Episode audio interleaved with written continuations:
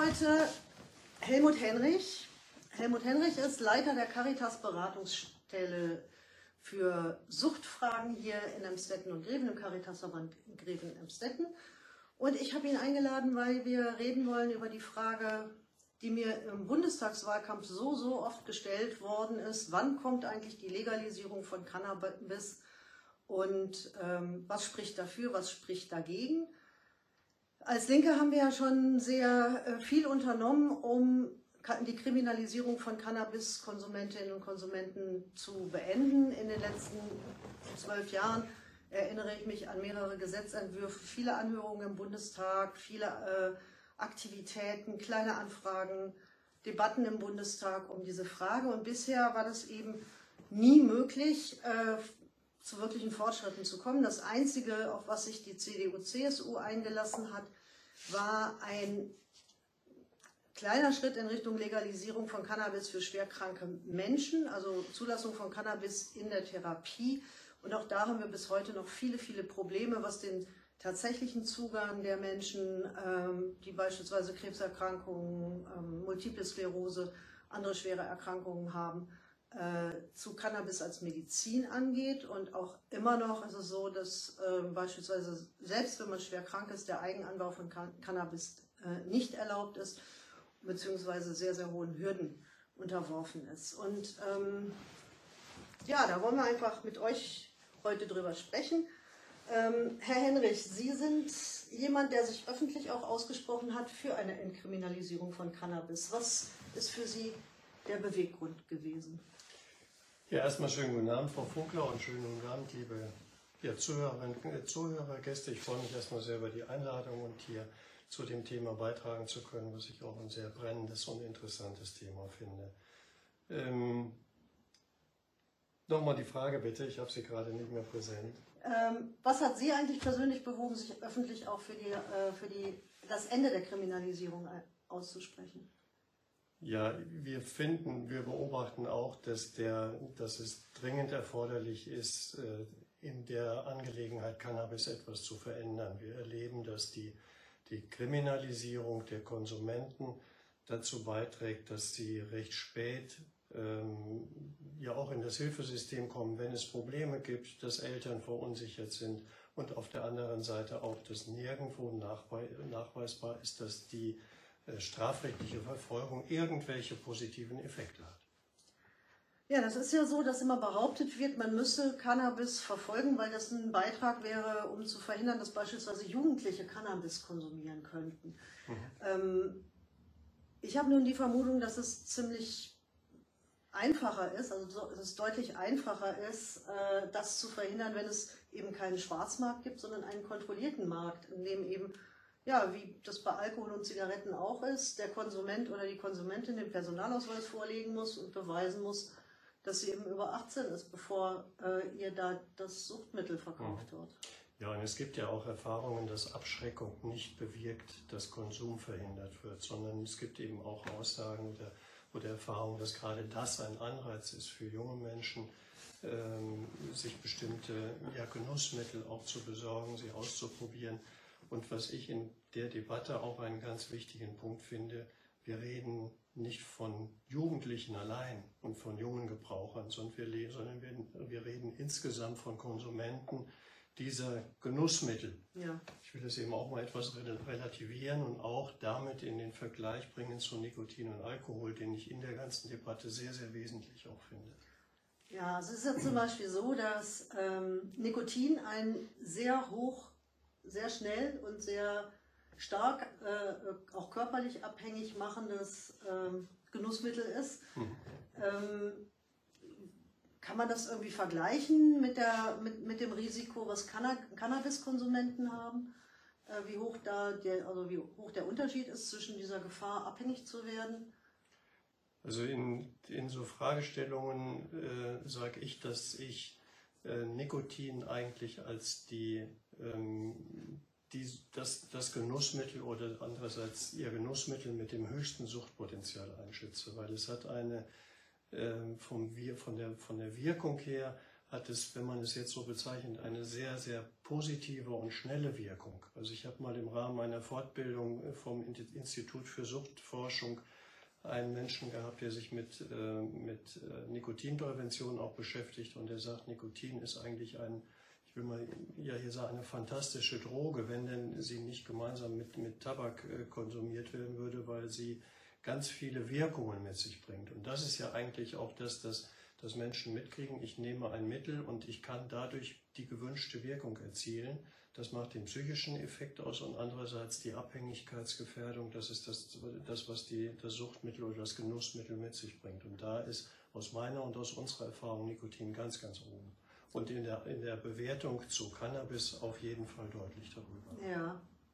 Ich habe hier schon die allererste Frage aus dem mhm. Publikum. Der Max Reiche fragt, ob Cannabis, wie häufig behauptet wird, die, die Einstiegsdroge für härtere Drogen ist. Also beispielsweise für, für Heroin oder für Amphetamine oder was ja, auch eigentlich immer. aus dem, was ich vorher gesagt habe, würde ich eher sagen, Nikotin ist die Einstiegsdroge.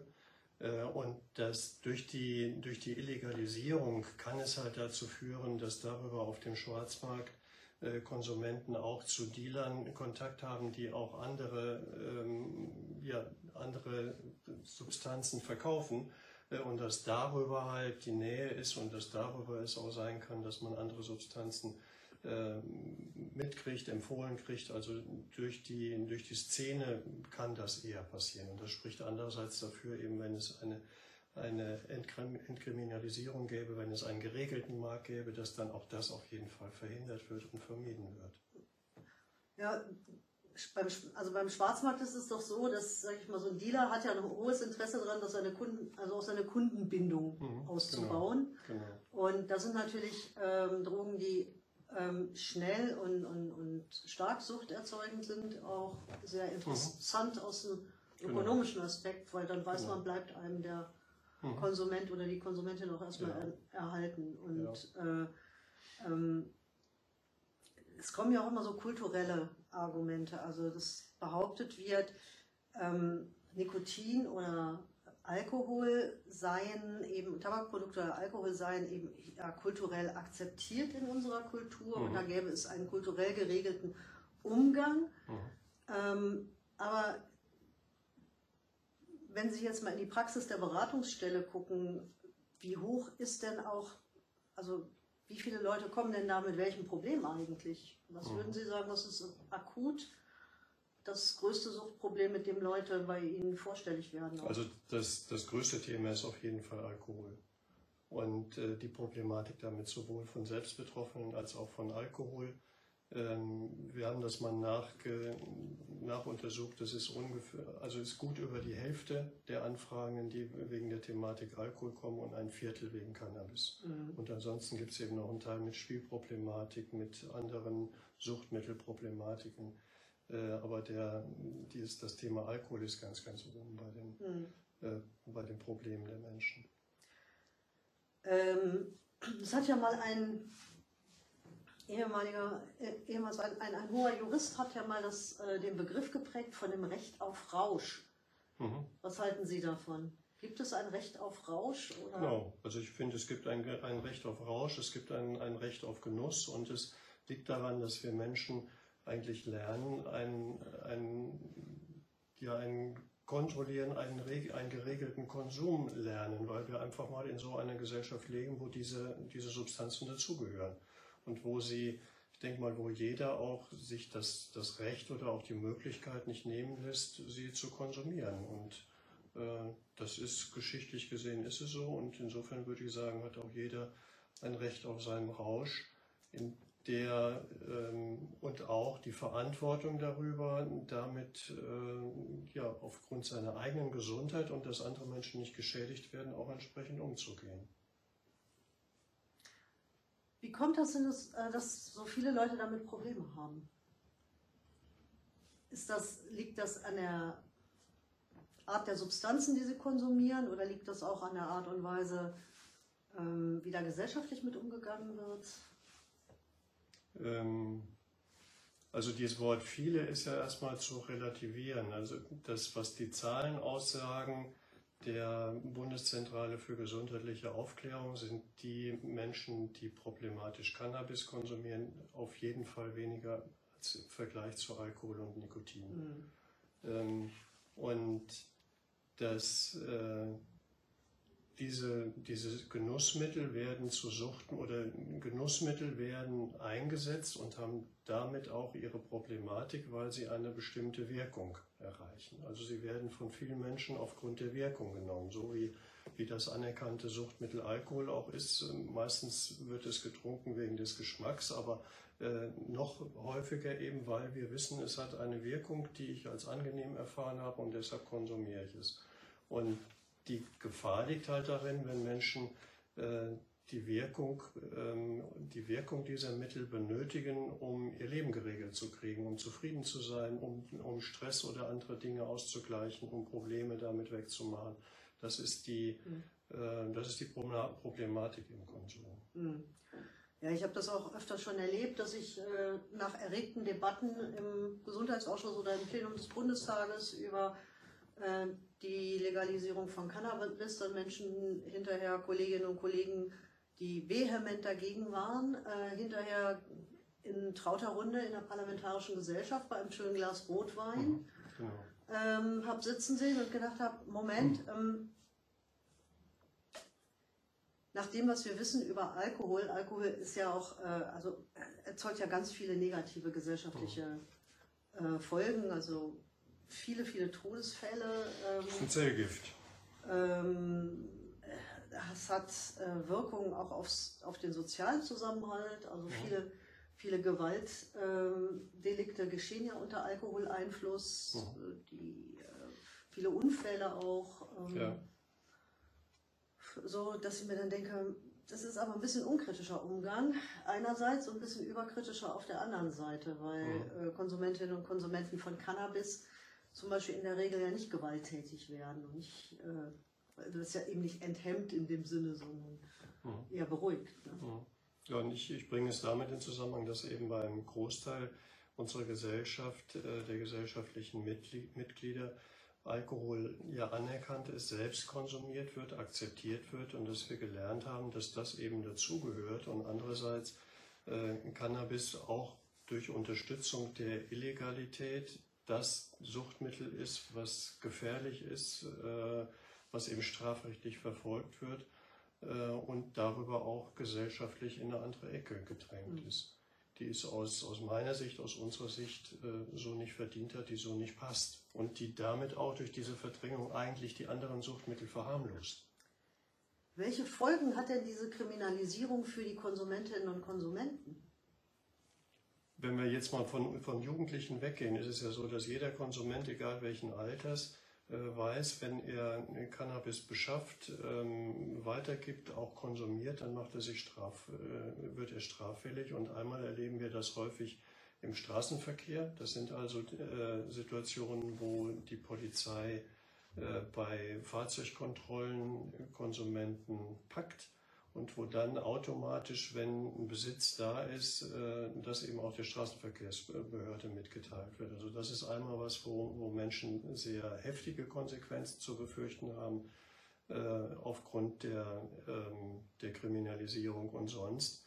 Dass da bei Jugendlichen ist es meistens dann Dealerei, auch Dealerei in kleinen Mengen, um vielleicht die Kosten dafür etwas zu reduzieren dass da eben das zur Anzeige gebracht wird und dann über ja, Jugendamt, Jugendgericht, äh, aber auch Erwachsenengericht äh, ja weiter verfolgt wird und je nachdem, welche Menge eine Rolle spielt, eben dann auch ja, es bis zum Knast geht und äh, zu Bewährungsstrafen und so weiter. Also dass einfach zusätzliche Probleme dadurch entstehen, neben Problemen, die vielleicht eh schon da sind. Mhm. Ähm, jetzt wird von den Gegnern einer Legalisierung immer gesagt, ja, aber man ähm, muss ja berücksichtigen, dass in den letzten Jahren äh, Cannabis immer mit immer höherem THC-Gehalt gezüchtet worden ist und in den Markt gekommen ist. Mhm. Dass das eine viel größere Gesundheitsgefahr mit sich bringt, auch für die psychische Gesundheit, als Cannabis das früher mal gab. Ähm, Da ist aber jetzt natürlich die Frage, wenn man es dann legalisiert, äh, kann man ja auch solche Dinge wie THC-Gehalt reglementieren. Genau, genau. Man kann sich dann kontrollieren. Also das geht, es geht ja um eine, äh, dieses Wort Legalisierung bedeutet ja nicht eine völlige Freigabe allen Gesetzen und allen Märkten, sondern schon das unter staatlicher Kontrolle die und damit auch Kontrolle der Qualität äh, die Vergabe eben geregelt und äh, wird und erfolgt und darüber auch der THC-Gehalt bestimmt werden kann äh, und ähm, das eben auch einen Konsumentenschutz mit sich bringt. Jugendschutz und Konsumentenschutz. Mhm. Die, also diese Frage des Konsumentenschutzes, finde ich, da können wir durchaus auch nochmal genau. können wir noch mal einen, Grund, eine Runde drum drehen. Ähm, es ist ja so, dass Drogenberatungsstellen und ähm, Initiativen äh, gerne auch sowas anbieten würden wie Drug-Checking. Also dass man mhm. beispielsweise ähm, Stellen einrichtet, Beratungsstellen, wo äh, Konsumentinnen und Konsumenten eben äh, Dinge, die sie gekauft haben, vor dem eigenen Gebrauch mal mhm. kontrollieren lassen können auf die Inhaltsstoffe. Mhm. Das ist im Moment aber auch nicht legal, also mhm. nicht wirklich legal möglich. Also höchstens im Rahmen von Modellprojekten, oder? Genau, genau. Das ist legal nicht möglich. Ähm, das, ja, wie Sie schon sagen, also da ist mir nichts bekannt, wo, wo, wo es dazu eine Möglichkeit gibt. Äh, das Gleiche gilt ja auch so für den Bereich der synthetischen Drogen. Da ist es ja noch häufig noch ein noch wichtigeres Thema, dass da eben, wo es um Chemie geht, eben noch viel mehr gepanscht wird und mhm. dass auch da eine Riesengefährdung des Konsumenten drin liegt, dass äh, unklar ist, was ist denn eigentlich in den Pillen alles drin. Ja.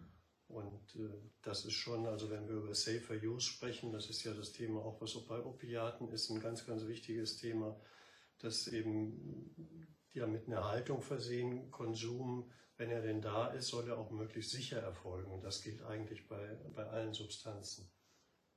Also bei, ich sag mal, bei Alkohol ist es uns allen klar, genau. ne? Da wird das mhm. Reinheitsgebot genau. fürs Bier wird ja. hochgehalten ja. und ähm, eine Brennerei, die Schnaps mit ja. äh, hohem äh, ähm, Methanolanteil verkaufen würde, wäre äh, sehr, sehr schnell, würde sehr, sehr schnell auffallen und würde genau, ihre Lizenz verlieren. Richtig. So. Ähm, und das natürlich bei allem, was erstmal im illegalen Bereich ist, äh, gibt es da überhaupt keine Möglichkeit einzugreifen. Ne? Weil mhm. eben alles erst als illegal gilt und ja, dann kann es auch niemand überprüfen. Ne? Mhm. Das ist der, genau, es geht um den, der Schutz ist durch diese Illegalisierung, ist der Schutz nicht gegeben und andererseits auch die, die Möglichkeit, darüber offen zu sprechen, ist reduziert. Also das erleben wir in der Suchtprävention, in Schulen auch. Es ist ja, in der Sache liegt ja, dass das über Lehrer und auch über, über unsere Mitarbeiterinnen und Mitarbeiter äh, es anders ist, dass geredet wird über ein, ein Produkt oder einen, einen Stoff, der verboten ist, als ähm, Beispiel Cannabis, als über Alkohol, Nikotin, die erlaubt sind. Das liegt in der Natur der Sache. Und so können auch alle Veröffentlichungen der Bundeszentrale. Also alles muss ja unter dem Motto, das ist eigentlich illegal, aber wir wollen, wir müssen ja etwas informieren. Mhm.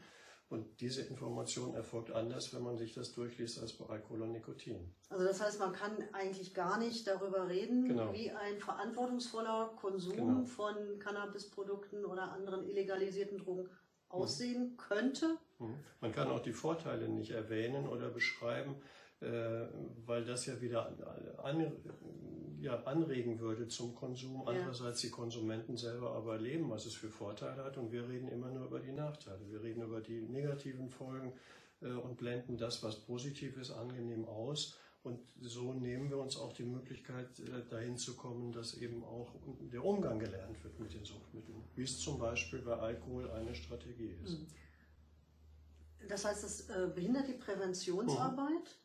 Aus, das aus unserer Sicht behindert das oder verändert es die Präventionsarbeit, weil äh, da, also auch in der, in der Nachfrage, wer hat denn schon mal konsumiert, dass in der Schulklasse sich Jugendliche da offen zu äußern, äh, ohne Lehrer, aber auch mit Lehrer, ist, ist ganz schwierig, ist ja nachvollziehbar. Also weil sie damit ja sich outen als jemand, der der ähm, ja illegale Dinge tut und nicht weiß, was passiert denn mit dieser Aussage. Mhm. Genauso bei Eltern, dass wir bei allen Suchtproblematiken ganz neu jetzt das Thema Medienkompetenz, dass wir da auch die Eltern auffordern, unterstützt eure Kinder, redet mit ihnen, seid offen, diskutiert die Themen, diskutiert die Probleme.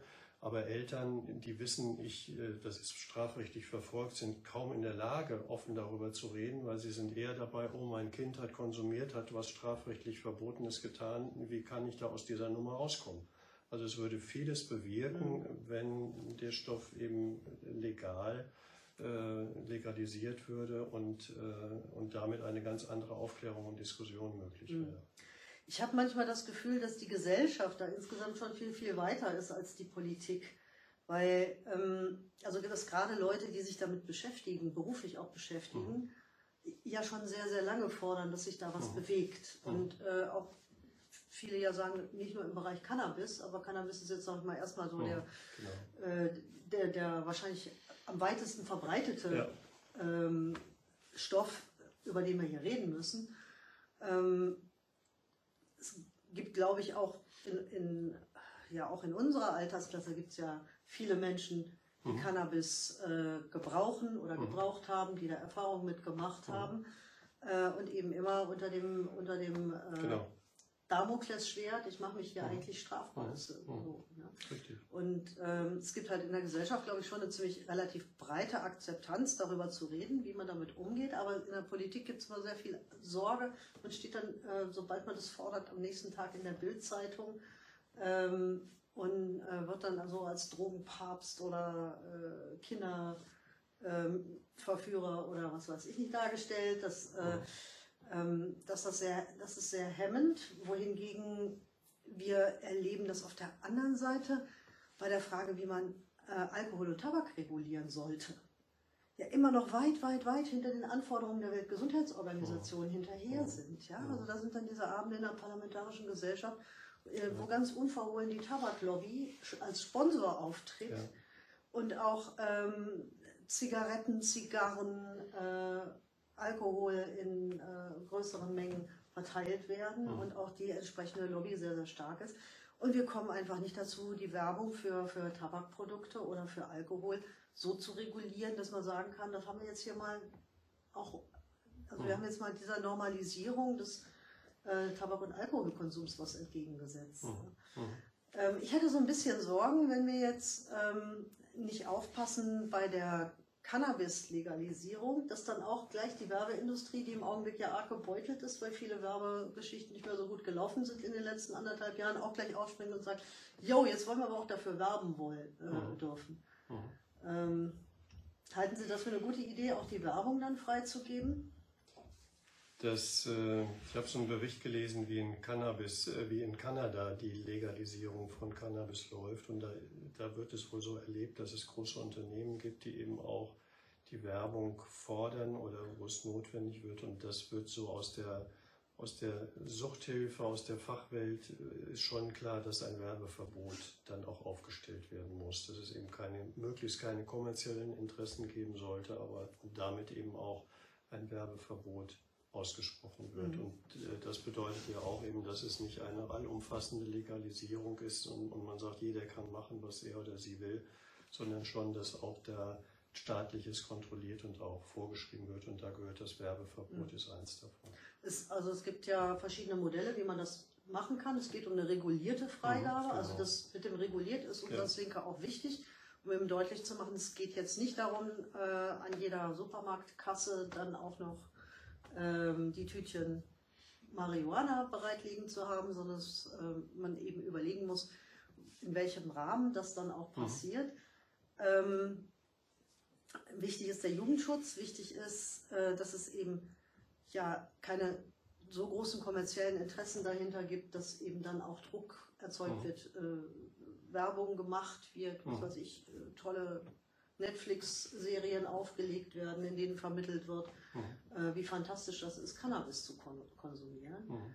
Ähm, und unsere Idee war ja, das überhaupt in nicht kommerzielle Hände zu geben. Also wir hatten den Vorschlag gemacht, sogenannte Cannabis Social Clubs zu erlauben. Das heißt also, dass erwachsene Menschen sich zusammenschließen ähm, Vereine gründen, in denen äh, dann eben gemeinsam angebaut und dann eben de der Ertrag aufgeteilt wird, sodass mhm. eben auch kein Handel entsteht und dass da keine kommerziellen Interessen dahinter stehen. Man zahlt seinen Mitgliedsbeitrag, man beteiligt sich irgendwie an der Produktion und dann erhält man eben seine, also auch, auch einen Teil des Ertrags davon. Ähm, könnte sowas ein Modell sein, um eben zu verhindern, dass da jetzt die großen Investmentfirmen sagen, oh, super neues Geschäftsmodell, aber mal gucken, dass das möglichst schnell in den Markt drücken? Ich, äh, also es kann ein Modell sein. Ähm, so dieses Thema, wie kann das umgesetzt werden, glaube ich, ist ein sehr schwieriges, wo es aber in den anderen Ländern, in denen Cannabis freigegeben ist, auch bestimmte gute Beispiele gibt. Das was ich schwierig finde, ist jetzt äh, hier kleine Modelle zu kreieren, die lokal und regional sehr begrenzt sind, sondern schon zu gucken, wie kann auch, wenn es denn zu einer anderen Freigabe äh, kommt, also nicht mehr zu einer straflichen Verfolgung, wie kann diese kontrollierte Vergabe erfolgen? Und dass ich schon immer wieder auch sehe, wir haben das Beispiel Alkohol und ich würde die Wirkung und die Gefährlichkeit und die körperliche Gefahr von Cannabis unter die von Alkohol setzen und das auch immer mal im Vergleich zum Vergleich daneben stellen und sich zu fragen, nicht wie gehen Jugendliche damit um, mhm. über die reden wir erst vorrangig nicht, sondern ein 30 bis 50-jähriger Konsument, der möchte Alkohol kaufen, wie kommt er daran? Und im Vergleich ein 30 bis 50-jähriger Konsument, der Cannabis kaufen will, wie kommt er daran? Mhm. Und wenn ich mir das vorstelle, dass das verbunden ist mit einer sozialpädagogischen Befragung unter Suchtaspekten, dann finde ich das völlig unpassend. Und wenn ich dafür extra in einen Verein eintreten muss, ja. könnte ich auch sagen, ist das nicht angemessen und passend? Das stimmt. Äh, also, ich meine, der Aufwand ist natürlich, wenn man nur mal einmal im Jahr so zu Silvester vielleicht genau. äh, eine Tüte rauchen will, ist der Aufwand natürlich dann auch erheblich. Ja, genau, oder ja. wenn, ich, wenn ich als Konsument sage, für mein Rauschmittel ist äh, das Cannabis und ist eben nicht der Alkohol, das Zellgift, sondern ich nehme was, was nach wissenschaftlichen Aspekten äh, nicht die körperliche Gefährdung hat und ich gehe damit verantwortungsvoll um und möchte das auch mhm. möglichst einfach kaufen, finde ich erstmal was, was auch wichtig ist, mit in die Waagschale zu werfen, ja. ohne es jetzt direkt äh, ja zu verharmlosen und von 0 auf 100 zu gehen. Also mhm. schon gut auch zu überlegen, wie können die einzelnen Schritte sein, um das eben auch äh, ja den Konsumenten verfügbar zu mhm. machen. Mhm. Und damit auch etwas vielleicht beizutragen, dass die Verharmlosung, also durch, dass durch ein, ein realistischeres Bild von Cannabis die Verharmlosung von Alkohol und Nikotin vielleicht auch etwas relativiert und verändert wird. Mhm. Also in anderen Ländern gibt es ja zum Beispiel in, in Frankreich oder in, in, Spanien ist es ja auch so, mhm. dass man Alkohol gar nicht normal im Supermarkt kaufen genau, kann, sondern es gibt immer einen extra, genau. extra ja. Shop ja. im Shop, ja. äh, wo man dann den Alkohol kaufen kann, genau. wo auch nur Erwachsene rein dürfen. Genau. Das ist, mhm. finde ich ja auch mal sehr mhm. besorgniserregend, dass man uns im Supermarkt quasi äh, direkt an der Kasse, wo man dann mit den Kindern steht, sind die mhm. Kinder, die bunten Liköre, mhm. die bunten mhm. Liköre rumstehen und ähm, direkt an der Kasse nochmal die kleinen Flachmänner, ähm, die bevorzugt von Menschen ist ein gutes Beispiel. Gekauft, genau, ja. ist ein gutes Beispiel und so ähnlich äh, ist eben auch der, der Verkauf äh, oder die Ausgabe von, äh, von Cannabis vorstellbar. Das in einer ähnlichen Art und Weise zu machen und damit Erfahrungen zu machen, weil das ist, glaube ich, der, das größte Thema. Wie kann die Umstellung von jetzigem Schwarzmarkt auf einen äh, legalisierten Markt erfolgen? Aber da wird es Wege hm. geben, mhm. da wird es Erfahrungen geben und dann kann man auch was nachjustieren weil im Prinzip ist alles besser als das, was jetzt ist. Ja, das stimmt. Ähm, vielleicht noch mal kurz die Frage, hm, wie ist das eigentlich mit äh, Wie würden Sie das sehen, wenn Cannabis in Apotheken verkauft würde? Das war ja wohl die Idee von Herrn Lindner. Hm das zu dem, was ich gerade gesagt hatte, würde es nicht passen. Das ist ja dann, also da werden Medikamente sonst verkauft. Also die Nähe zu Medikamenten sehe ich überhaupt nicht. Äh, es wäre halt, vielleicht wäre es praktisch, weil das ein überschaubar kontrollierter, mit medizinischem Personal ausgestatteter Rahmen ist, aber das finde ich nicht, nicht angemessen, nicht mhm. passend. Mhm. Und auch von der Zuordnung geht das wieder in den, in den Krankheitsbereich oder andersrum. Man kann, natürlich kann man ihn auch Gesundheitsbereich nennen, äh, aber ist für mich nicht passend. Nee. nee. Okay. Mhm. Das, äh, denke ich, das werden wir auch noch diskutieren im Bundestag und wahrscheinlich werden da auch dann, wird es auch eine lustige Anhörung geben mit den verschiedenen Interessenvertreterinnen und Interessenvertretern, die da was äh, dazu zu sagen haben. Ähm, ja, noch so ein Punkt Eigenanbau. Ähm, wir haben ja vor einiger Zeit, äh, gab es ja ein Gesetzesvor, äh, eine Gesetzesänderung eben auch für Konsumentinnen und Konsumenten, die das aus medizinischen Gründen nehmen, mhm. also mhm. in dem Fall Patientinnen und Patienten, mhm. muss man sagen. Genau. Ähm, und selbst da war Eigenanbau nicht möglich und ich habe immer wieder auch ähm, aufgrund der Schwierigkeiten, die Patientinnen und Patienten haben, um an medizinisches Cannabis zu kommen, höre ich immer wieder, dass die ähm, dass sie auch sich immer noch genötigt sehen, selbst anzubauen und sich damit aber wieder strafbar machen. Mhm. Ähm, mhm. nun kann man in Deutschland in seinem Garten Tabak anpflanzen, wenn man das möchte. Mhm. Das ist völlig legal. Also es ja. gibt da überhaupt keine, keine Regulierung. Mhm. Ähm, müsste das nicht bei Cannabis auch so sein, dass man dann selber anbauen kann äh, für den Eigenbedarf? Also dass was weiß ich reguliert ist, dass man jetzt nicht irgendwie un, unbeobachtet äh, äh, Vaters alte Scheune komplett voll macht mit, mit Pflanzen mhm. und mhm. dann wieder Schwarzmarkt entsteht, aber es äh, für den Eigenanbau so eine, eine oder zwei Pflanzen ziehen kann? Ist erstmal eine, ja, eine witzige, interessante Vorstellung, in seinem Garten eben so eine Ecke mit, mit Cannabispflanzen zu haben, die man morgens oder nachmittags beschnippelt. Äh, und ähm, kann man erstmal so fällt mir grundsätzlich nichts dagegen ein, warum das nicht so sein sollte. Ich glaube, eine, eine, Reduzierung der Menge, so passiert es ja in anderen Ländern. Ich glaube, dass irgendwie bis zu fünf Pflanzen, dass das okay ist. Ich glaube, so eine Regelung gibt es in einem anderen Land. Ähm, ist vorstellbar. Überlegenswert wäre dann die, ob es darin, was THC-Gehalt und ähnliches angeht, ob darin eine Gefährdung zu sehen ist. Da kenne ich mich jetzt im Detail nicht mhm. so mit aus um die Risiken, die in der selbstgezüchteten Pflanze stecken könnten, äh, einzuschätzen. Da weiß mhm. ich zu wenig drüber. Naja gut, aber wenn man, äh, wenn man im Cannabis-Fachgeschäft dann das Marihuana aus kontrolliertem okay. Anbau kaufen kann, natürlich biologisch, biologisch, ja. biologisch ähm, mhm.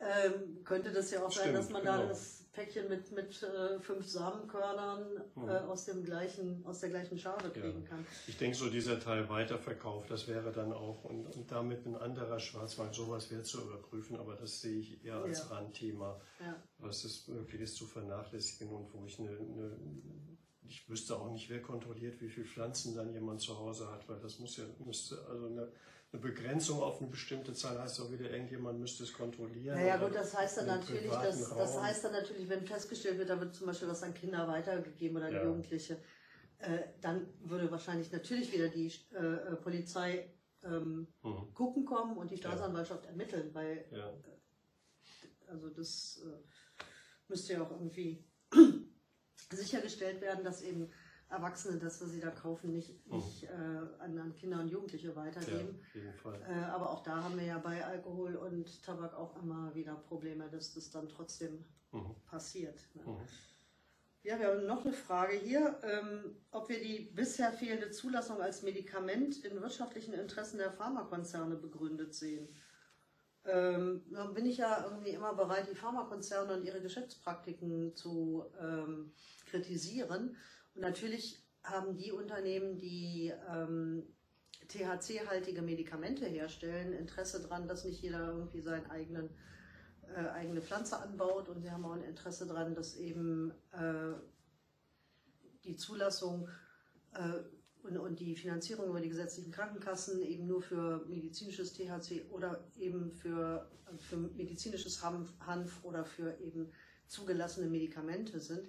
Aber da würde ich tatsächlich sagen, ist, glaube ich, doch eher die Angst der CDU, CSU äh, davor, dass sie da eine, also das, dass sie, also die haben einfach eine ideologische Hemmung gegenüber Cannabis, die ich kaum nachvollziehen kann, weil ich glaube, ähm, dass es auch in den Reihen ihrer Wählerinnen und Wähler und ihrer eigenen Mitglieder Leute gibt, die äh, Cannabis konsumieren.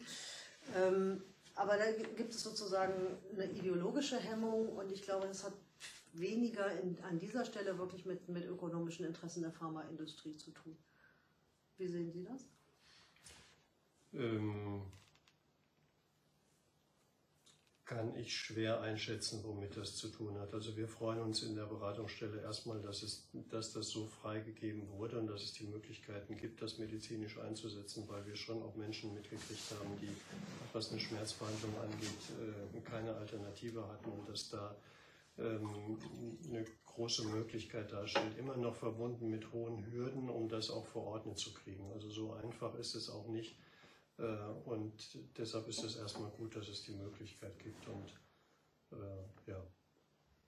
Ja, und das ist ja, also ich sag mal, als Medikament ja jetzt zugelassen. Genau. Äh, die Hürden sind aber, wie gesagt, immer noch Mhm. schwer zu Ja. überwinden, weil man Ja. eben eine Erlaubnis des Bundesamts für Arzneimittel und Medizinprodukte braucht. Und dann muss man noch seine Krankenkasse davon überzeugen, dass Ja. sie den doch erheblich höheren Preis für medizinisches Cannabis bereit Und dann sind muss zu man erstatten. Ärzte suchen, die das äh, auch verordnen. Genau, und man damit muss- Behandlung sich auskennen mit der Behandlung. Ja. Und Man muss Ärzte finden, die bereit Mhm. sind, das zu verordnen. ja, Ähm, die Ärztinnen und Ärzte können, haben halt größtenteils das Problem, dass sie während ihrer Ausbildung gar nichts darüber gelernt haben, Mhm. sondern die müssen sich dann selber nochmal in Fortbildungen Mhm. entsprechend damit beschäftigen oder sich einlesen in das Ja. Thema. Äh, das sind natürlich äh, relativ hohe Hürden, wo es auch, glaube ich, eine ziemliche Erleichterung für die Betroffenen gäbe, wenn man das einfach kaufen kann und Mhm. äh, äh, da nicht diesen Prozess der langen, langen Wege durch die Instanzen gehen müsste. Ja, und das kann auch die Folge sein, dass wenn es, wenn es legalisiert wäre, dass dann halt die, die Anforderungen an Verschreibung, an Zulassung äh, ganz andere würden. Also dass die Patienten auch eher äh, es verordnet bekommen. Weil ich denke, dass diese, dies, dieses Verbot immer überall auch mitschwingt, Hm. äh, etwas freizugeben, was eigentlich andererseits verboten ist. Ja, an der Stelle würde ich gerne auch nochmal über eine andere Droge reden, mit, wo, wo die Kriminalisierung große Probleme macht. Also wir sehen das ja bei Heroingebrauchenden. Heroin ist ja auch sehr stark süchtig machen. Mhm. dass viele, viele der ähm, gesundheitlichen, psychischen und sozialen Folgen tatsächlich nicht nur Folgen der, des Drogengebrauchs, sondern Folgen der Situation, unter denen der Drogengebrauch stattfindet, Mhm. sind. Und ähm, dass auch da viele Ärztinnen und Ärzte ähm, beispielsweise keine, also gar nicht einsteigen Mhm. wollen in die Frage Methadon, Ersatzprogramme und ähnliches. Und das für die Betroffenen, wenn sie zum Beispiel entschieden haben, sie wollen sich substituieren lassen, ganz, auch wieder ganz, ganz schwierig und mit sehr, sehr hohen Hürden verbunden ist, in solche Programme reinzukommen. Ne? Ja, in das, äh, also in das Programm reinzukommen ist schon möglich. Das ist eigentlich relativ einfach für die Konsumenten. Das sind wir als, als Mitarbeiter der Beratungsstelle auch unterstützen wir, aber es ist, äh, es gibt zu wenig substituierende Ärzte äh, und Mhm. auch die, ähm, die Kliniken, Gesundheitsämter haben da ihre Grenzen, das zu unterstützen. Und das erleben wir jetzt hier ganz konkret in Emstetten so dass im Kreis verteilt eben Emstetten ein Städtchen ist, wo es keine Ambulanz gibt, äh, wo, wo Methadon ausgegeben wird. Sonst ist das im Kreis verteilt sehr gut möglich. Und hier ist man angewiesen auf Hausärzte. Die gibt es zum Glück noch. Äh, aus Sicht der Hausärzte ist es nachvollziehbar, dass äh, wenn eben ein Arzt sagt, ich nehme Substituierte, es schnell wird, dass er mehrere hat, 50 bis 100 Substituierte und dass das eben auch auf seine anderen Patienten negative Folgen haben kann. Ja. Und insofern wäre eigentlich wünschenswert, dass äh, alle Hausärzte, äh, jeder sagt, äh, ich nehme ein paar oder meine, meine Patienten, die versorge ich auch, wenn sie Methadon, also ein, eine äh, Ersatzdroge benötigen. Das ist eigentlich wünschenswert. Ja. Und die Hürden dafür der, der Ärztekammer, die gibt es eben. Ähm, Das ist nicht die Ärztekammer, sondern es ist die, die ähm, kassenärztliche Kassenärztliche Vereinigung. Genau. Äh, Dass eben eine bestimmte Ausbildung dazu erforderlich ist, das ist eigentlich die Hürde für Ärzte. Also sie müssen Zeit, damit Kosten, Abwesenheit aufbringen, um dieses Zertifikat zu bekommen, um dann eben auch substituieren zu dürfen. Ja, die brauchen auch besonders gesicherte äh, Lagerungsmöglichkeiten mhm. und so weiter. Das ja. ist dann nochmal eine zusätzliche Investition. Ja. Ähm, und äh, wahrscheinlich rechnet sich das auch nicht, wenn man nur fünf hat. Mhm. Ja, das ist wahrscheinlich so die, die Lage, in der die Ärztinnen und Ärzte da sind. Also, mhm. ähm, also da wünschen wir uns auf jeden Fall, dass da auch noch eine Verbesserung auch erfolgt, um das eben den Menschen auch mehr zugänglich zu machen. Mhm. Ich habe hier noch eine Frage oder mhm. eine Anmerkung. Ähm, Sandra schreibt, selbst wenn man schwer krebskrank ist, ist die Hürde einfach sehr hoch, Cannabis legal zu bekommen.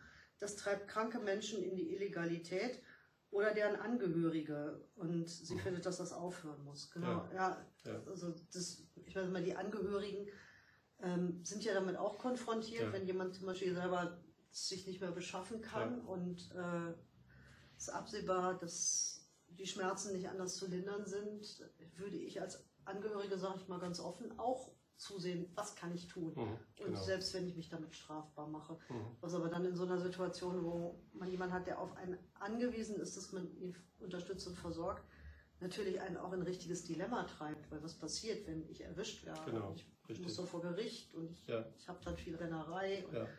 ähm, das ist natürlich auch gar nicht zumutbar. Mhm.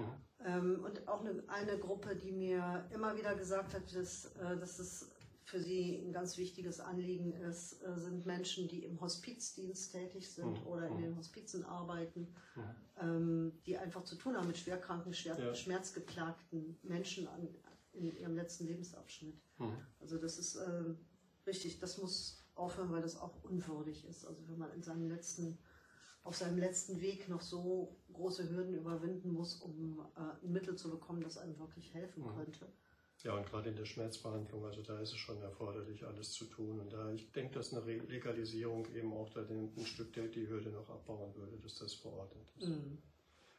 Das, ich finde noch einen wichtigen, wichtigen Teil, die Prävention ist in dem Rahmen, wenn es jetzt um Legalisierung von Cannabis angeht, ein, ein ganz wichtiger Teil, dass, äh, dass da, und dann sind wir bei dem Bereich der Jugendlichen, ähm, dass eben informiert wird, dass dazu beigetragen wird, dass Jugendliche eine umfassende Information bekommen äh, und dass äh, eigentlich im Rahmen der Prävention auch dieses Thema Stärkung eine Rolle spielt. Also dass es nicht nur geht, darum geht, Substanzen zu erklären, Wirkung zu erklären oder auch zu mahnen, sondern dass es auch darum geht, äh, Jugendliche insgesamt Kinder stark zu machen, dass sie eben ähm, auch was die Wirkung angeht, andere Möglichkeiten haben, Zufriedenheit und Glück und Erfolg zu erreichen und dafür eben möglichst wenig Substanzen zu brauchen. Mhm. Und dass das auch eine gesellschaftliche Aufgabe ist, äh, eigentlich dafür zu sorgen, äh, also für eine, für eine Stärkung zu sorgen und alles dazu beizutun, ähm, dass das ein, ein ganz wichtiges Thema ist, auch im Rahmen von äh, ja, von Prä Prävention insgesamt, da was für zu tun und zu stärken, zu unterstützen. Also Kindern auch beizubringen, sie zu ermutigen, wahrzunehmen, was ihnen eigentlich selbst gut tut. Mhm. Und bei allem Nein zu sagen, wo sie das Gefühl haben, das könnte sein, dass mir das gar nicht gut tut. Mhm.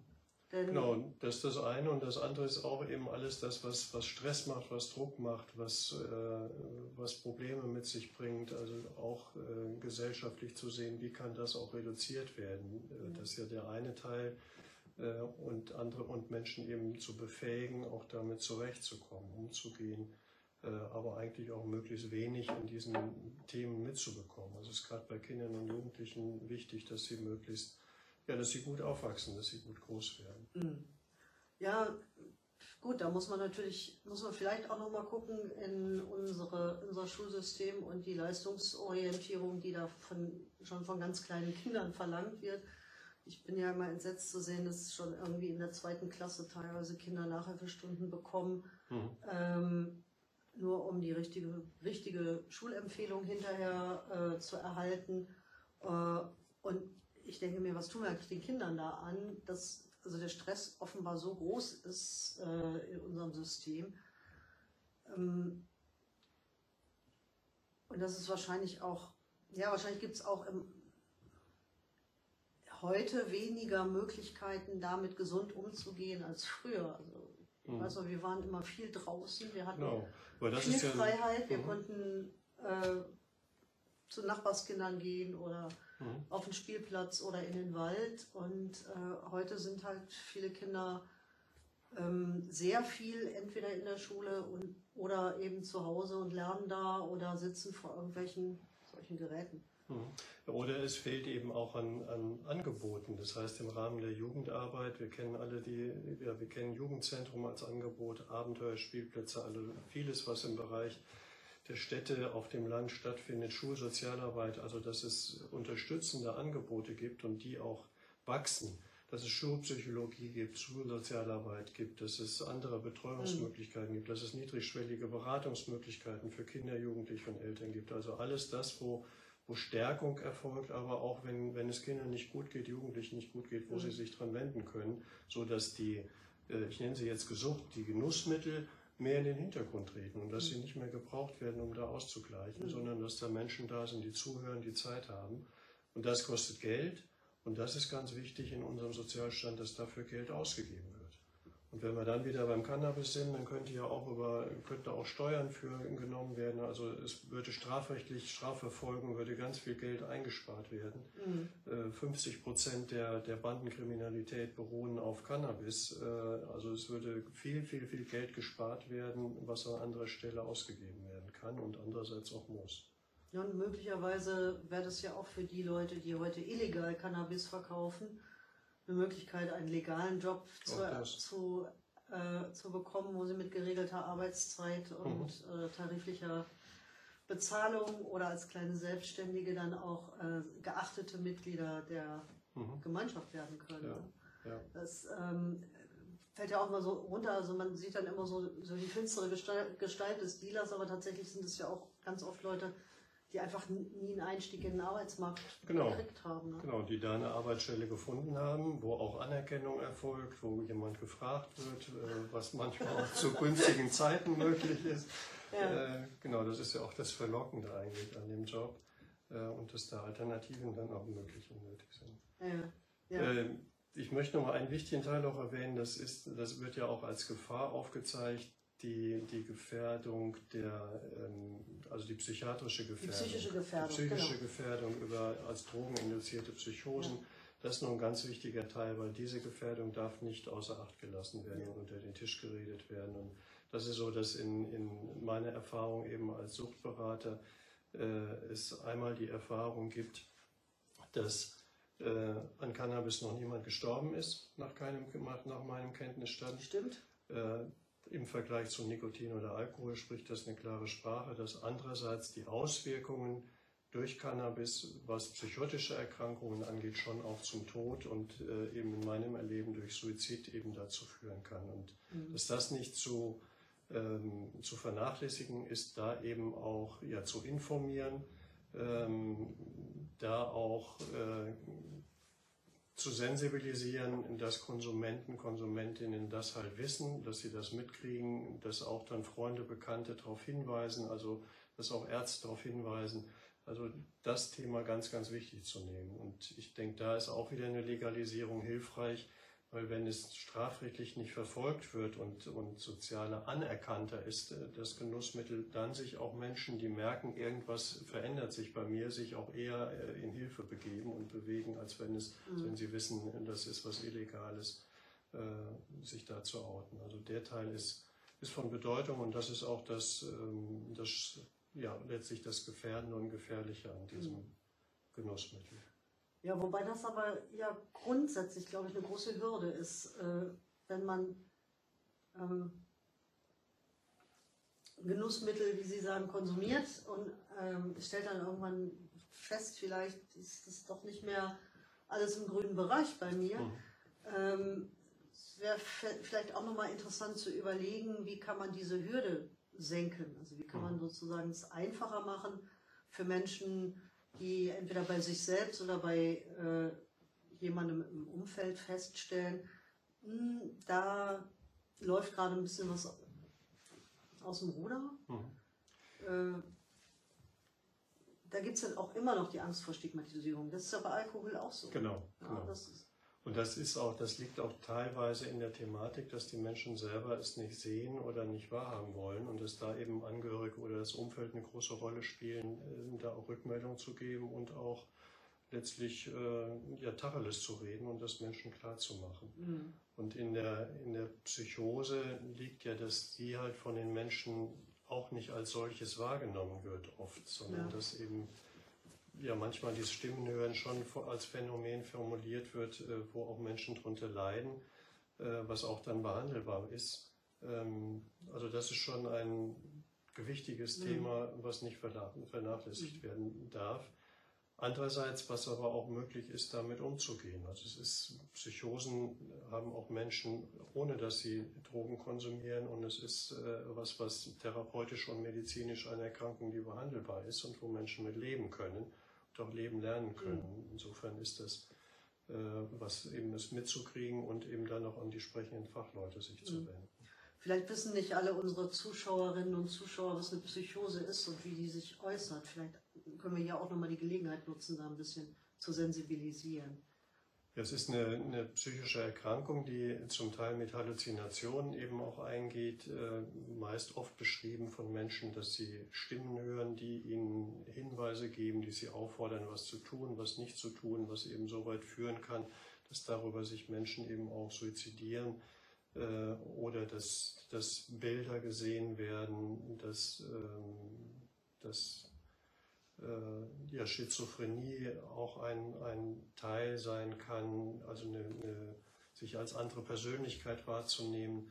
Äh, das sind so Auswirkungen von, von psychotischen Phasen oder psychotischen Zuständen. Und mhm. Das ist was, wo es heutzutage auch ja, viel durch Hilfe von Medikamenten ist, für die Menschen gut möglich ist, auch eingestellt werden und gut zu leben. Äh, also eine Erkrankung, die auch gut behandelbar ist im Vergleich zu, zu früheren Zeiten, wo die Menschen eben sehr auch stigmatisiert und, und weggesperrt wurden. Mhm. Und das merke ich als Angehöriger oder Freund oder Freundin äh, wahrscheinlich, indem sich die Persönlichkeit verändert und dass ich erlebe, dass eine Person plötzlich anders reagiert. Mhm. So merke ich das als Angehöriger und ich merke es als Selbstbetroffener eben auch, dass sich was verändert, weil das ist ja keine durchgehende Phase. Mhm. Und äh, dann ist es schon hilfreich und gut, sich eben und wichtig auch an Arzt sich zu wenden. Und das sind alles Teile, die im Rahmen von Information, von Prävention gut vermittelt werden müssen. Ja. Und es ist aber insgesamt, es ist eine psychische Erkrankung, die es gibt, die vorkommt, die behandelbar ist und in deren Folge halt leider auch eben äh, ja, schwierige Dinge passieren können, wie wir es oft in den Medien dann präsentiert kriegen, sodass darüber auch eine Stigmatisierung dieser Personen leicht erfolgen kann, was auch nicht äh, wünschenswert und gewünscht ist. Ja, ja. Also das, äh, das ist halt sowieso, glaube ich, ein Problem, dass wir ja. ähm, einen schwierigen Umgang in unserer Gesellschaft mit psychischen Erkrankungen ja, haben. Genau. Also wenn ich mir äh, den Magen verdorben oder ein Bein gebrochen mhm. habe, habe ich überhaupt kein Problem mit all meinen Kolleginnen und Kollegen, Freundinnen und Freunden darüber zu reden. Aber wenn ich halt das Gefühl habe, mir geht es in der Seele innerlich nicht gut, äh, ist es immer noch mal eine Überwindung, äh, das eben auch also für sich selber anzuerkennen, aber mhm. dann eben auch gegenüber Dritten und dann vielleicht sogar gegenüber Fremden in, in einer Beratungsstelle oder in einer, in einer Arztpraxis so, so ähm, ja, anzugeben, dass man da eben auch mit weiterarbeiten kann. Aber es ist eben was ganz Normales. Also es ist mhm. ganz normal, äh, dass viele, viele Menschen im Laufe ihres Lebens eine psychische Erkrankung genau. entwickeln. Ähm, und es ist überhaupt äh, nichts, äh, sag ich mal, wofür man sich schämen muss, wenn man sich dabei Hilfe holt. Ne? Genau, man sagt, dass jeder, dass jeder Mensch irgendwann mal eine, eine Phase erlebt, auch von psychischer Erkrankung und äh, dass was in den, in den Medien halt häufig so vorgetragen ist, wenn, wenn Tötungsdelikte im Rahmen von, von Psychosen erfolgen, wie jetzt ja auch kürzlich, und das dann als psychische Erkrankung und psychisch krank dargestellt wird, dann ist das für diesen Personenkreis immer eine heftige Stigmatisierung, ja. weil sie automatisch äh, den Menschen ähnlich und gleichgestellt werden, Dabei passiert eben, diese Gewalttaten passieren im proportional ähnlich viel in dem Personenkreis mit der Erkrankung wie auch sonst in der Gesellschaft. Also es ist nichts besonders Dramatisches und Schlimmes und Gravierendes im Vergleich zu anderen Personengruppen. Ja gut, das ist aber vielleicht besonders beängstigend, weil man Mhm. immer den Eindruck hat, das kommt irgendwie ganz unvermittelt. Und jetzt beispielsweise in diesem ICE, Ja. das haben Sie ja gemeint, Ja, ja. diesem ICE, äh, man dann das Gefühl hat, ist man überhaupt noch irgendwo sicher. Hm. Äh, dabei äh, ist es aber tatsächlich ja so, ähm, dass es relativ wenige solcher Taten gibt, Ja. äh, die aus dem völlig Unvermittelten sind. Das, ähm, äh, das aber besonders beängstigend empfunden wird, weil es eben auch breit durch die Medien Ja. berichtet wird und äh, viele andere Risiken, die viel, viel größer sind. Ja, wir haben ja viel über jetzt Alkohol, Gesundheitsgefahren Mhm. zum Beispiel gesprochen, werden überhaupt nicht so wahrgenommen. Wir haben ja, Ja. immer eine etwas schräge Gefahrenwahrnehmung als Menschen. Ja. Ja, und die auch so ein bisschen ja auch gesteuert wird durch unsere Medien, Ja. dass wir auch dahin geschubbt werden in Ja, eine ja. bestimmte Richtung und das unterbewusst sich auch einprägt. ja, wenn man halt fragt, wenn man so Befragungen macht, wovor Leute am meisten Angst haben, dann ist es durchaus nicht immer das, wovon, wovor sie, wovon sie wirklich Mhm. real am meisten bedroht sind. Ja, Mhm. Das ist tatsächlich so. Zusammenhang mit Cannabis noch, äh, vielleicht noch ein, ein wichtiger Teil ist die Regelung der Thematik Cannabis und Straßenverkehr.